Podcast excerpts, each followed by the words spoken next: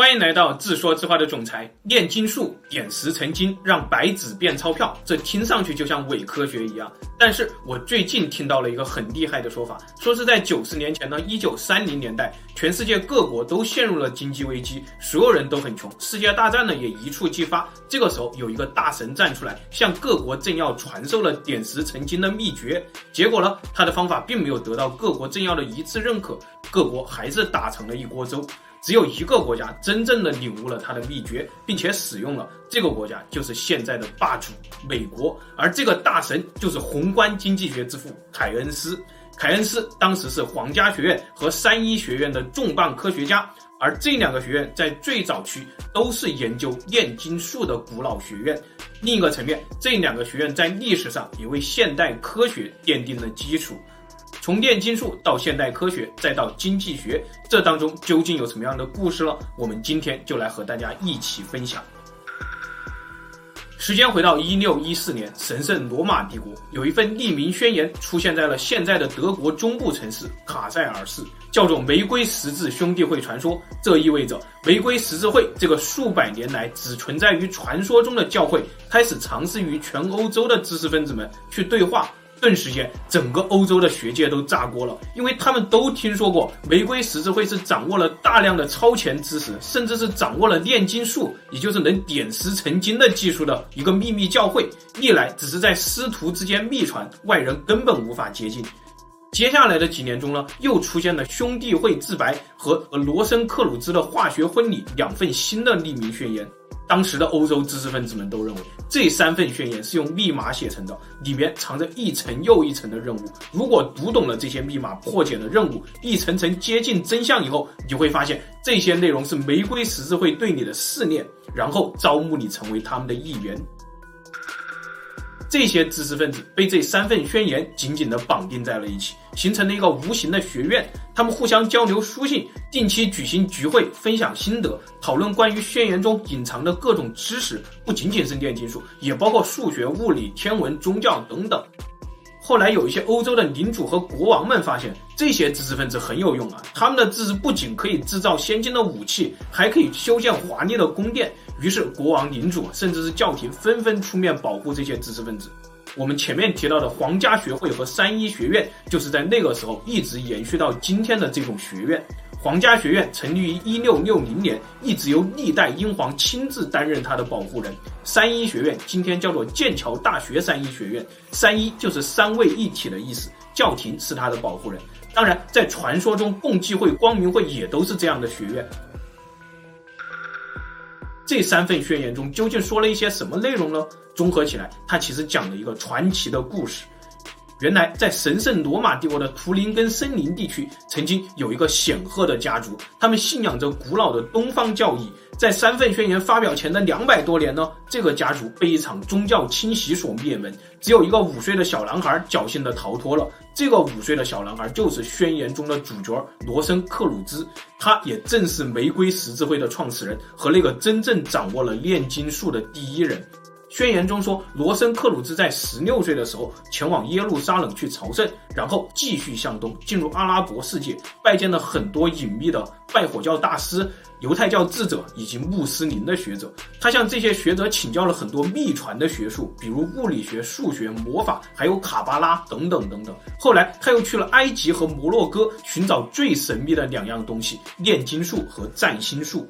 回到欧洲以后，罗森克鲁兹组建了秘密教会——玫瑰十字会，宗旨是全面改革人类。但是罗森克鲁兹定下了严格的教条，必须等到人类的道德水平足够成熟以后，才能拿出他掌握的这些古老知识。所以，玫瑰十字会一直保持着秘密活动。据说，只有长老才知道谁是成员。最终，罗森克鲁兹在他一百零六岁的时候去世，大约是一四八四年。玫瑰十字会从此以后就隐藏在传说中。但是他带回欧洲的那些超前知识和炼金术的秘密，却成了他去世以后几百年间众多欧洲学者苦苦寻觅的对象。直到一六一四年，三份宣言发表，玫瑰十字会才重新出现在了人们的视野中。随后，玫瑰十字会再次隐匿起来，直到今天。据说，今天这三份宣言中隐藏的任务依旧是有效的。如果你头脑够好，依旧可以通过研究这三份宣言完成试炼，加入玫瑰十字会。这个故事听起来真的有点夸张。我第一次听到的时候也觉得这就是另外一个版本的共济会传说啊。但是当我去考证这个故事的时候，尝试从三一学院和皇家学会当中找到玫瑰十字会的成员的时候，真的不找不知道，一找吓一跳。我找到的这个人叫做牛顿。研究牛顿手稿的学者认为，牛顿与玫瑰十字会通讯的笔名叫做“唯一圣神”，拉丁语是这样写的。而牛顿的姓名用拉丁语写出来以后是这样的：“唯一圣神”这个词是通过拆解“牛顿”这个词得到的。也就是说，唯一圣神的笔名就是牛顿自己。这个观点也被收录在《牛顿传》当中，有兴趣的朋友可以去进一步研究。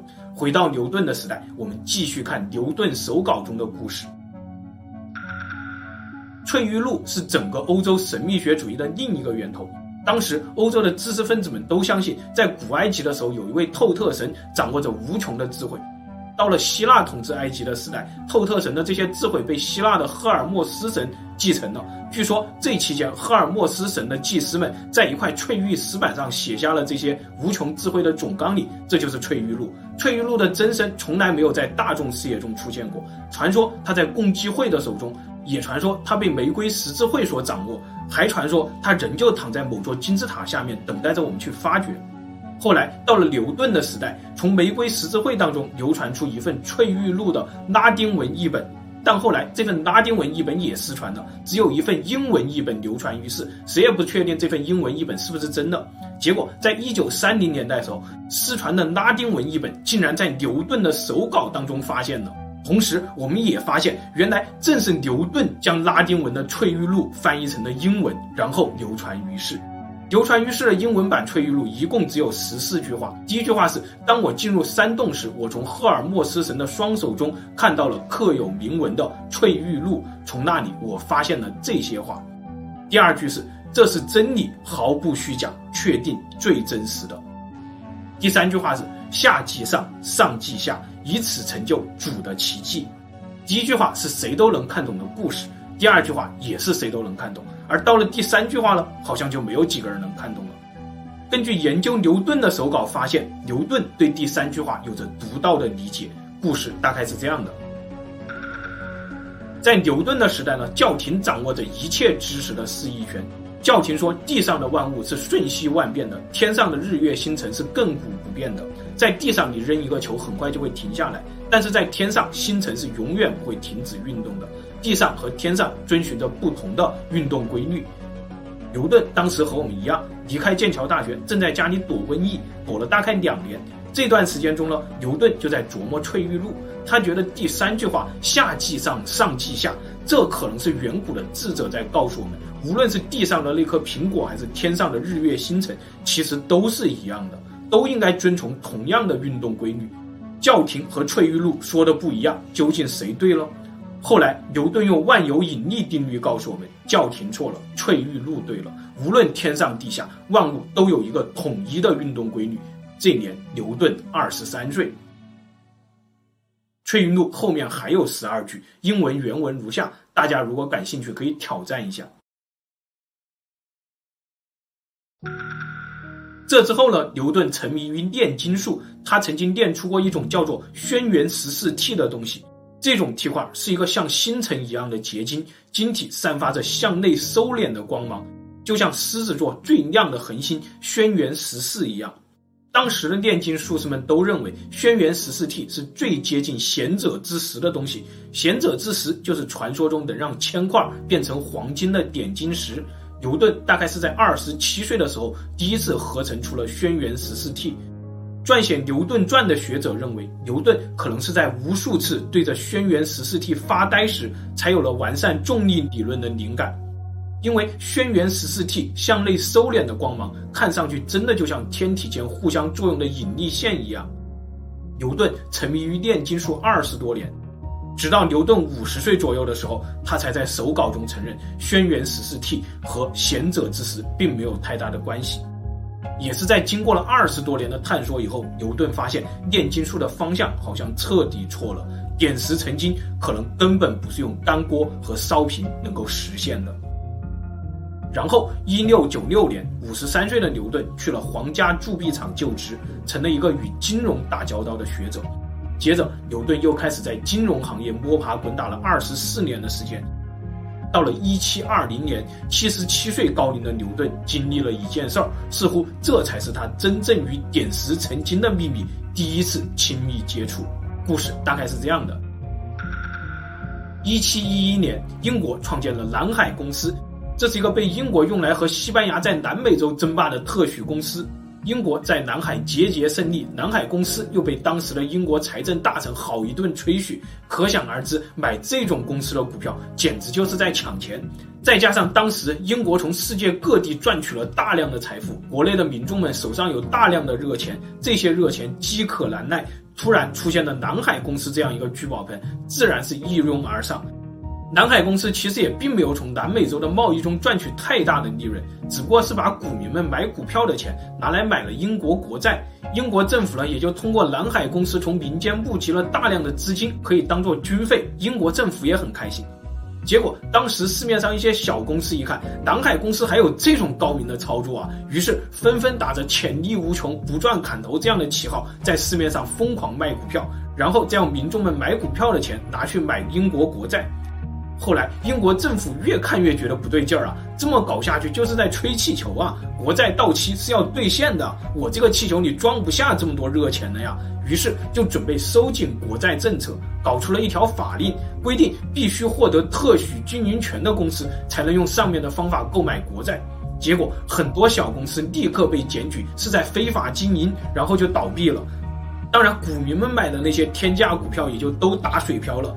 这谁受得了？于是市面上开始出现挤兑，大家开始疯狂的抛售各类股票。在这种恐慌的情绪中，民众们也不管南海公司是不是真的特许经营公司了，大量的开始抛售南海公司的股票。英国政府开始本想保住南海公司，结果在全民的恐慌中根本保不住，南海公司的股票价格也从一千英镑跌到了一百英镑。这当中就包括艾萨克·牛顿爵士大辈子存下来的那两万英镑。折合现在约五千万人民币，割肉以后，七十七岁的牛顿说：“我能算准天体的运行，却无法预计人类的疯狂。”又过了七年，八十四岁的牛顿去世了。除了众多的著作以外，牛顿还留下了不计其数的手稿。一九四二年，凯恩斯在牛顿诞生三百周年的祭奠上，为牛顿写了一篇悼念文章。文章中不说牛顿是现代科学第一人，而说牛顿是最后一位魔法师。原来凯恩斯收藏了大量的牛顿手稿。凯恩斯研究这些手稿以后，认为牛顿在他八十岁高龄的时候，经过了南海公司泡沫的挫折以后，他终于在人生的最后几年中，为后人指出了炼金术真正可能存在的方向——经济学。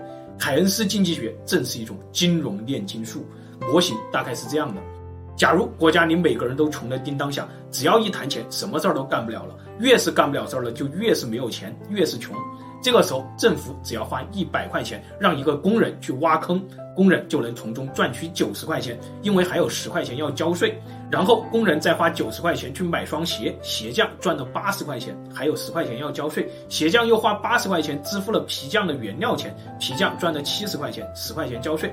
皮匠再花七十块钱支付了农场主的原料钱，农场主赚了六十块钱，十块钱交税。依次类推，到最后这一百块钱通过各种环节的消费税、增值税、所得税等等税收，又回到了政府的手上。于是政府。再花一百块钱让工人把坑填上，以上的循环就又可以完美的跑一遍，这样就能不停的循环。只要大家都不存钱，信心十足的消费，理论上政府的一百块钱就能变成社会上无限多的钱，这个社会也就活了，大家也就都富有了。于是凯恩斯在二战即将爆发前，向穷的叮当响的各国政府发表了自己的学说。他说：“听我的，这就是我们皇家学院和三一学院寻找了几百年的炼金术。停止战争吧，振兴经济。战争救不了经济。但是，只有一个叫做罗斯福的美国总统听了凯恩斯的话，开始在美国不断的挖坑填坑，史称罗斯福新政。然后，美国就成了世界霸主，欧洲各国打成了一锅粥，从此跌落神坛。”回到现实，凯恩斯这套金融炼金术，在今天我们这个很多都失业、企业都赔钱的时代，又要被重新使用了。各国政府用炼金术振兴经济的过程中，我们每个人看懂了这当中的原理，都可以搭上这趟快车，你就能掌握点石成金的技术。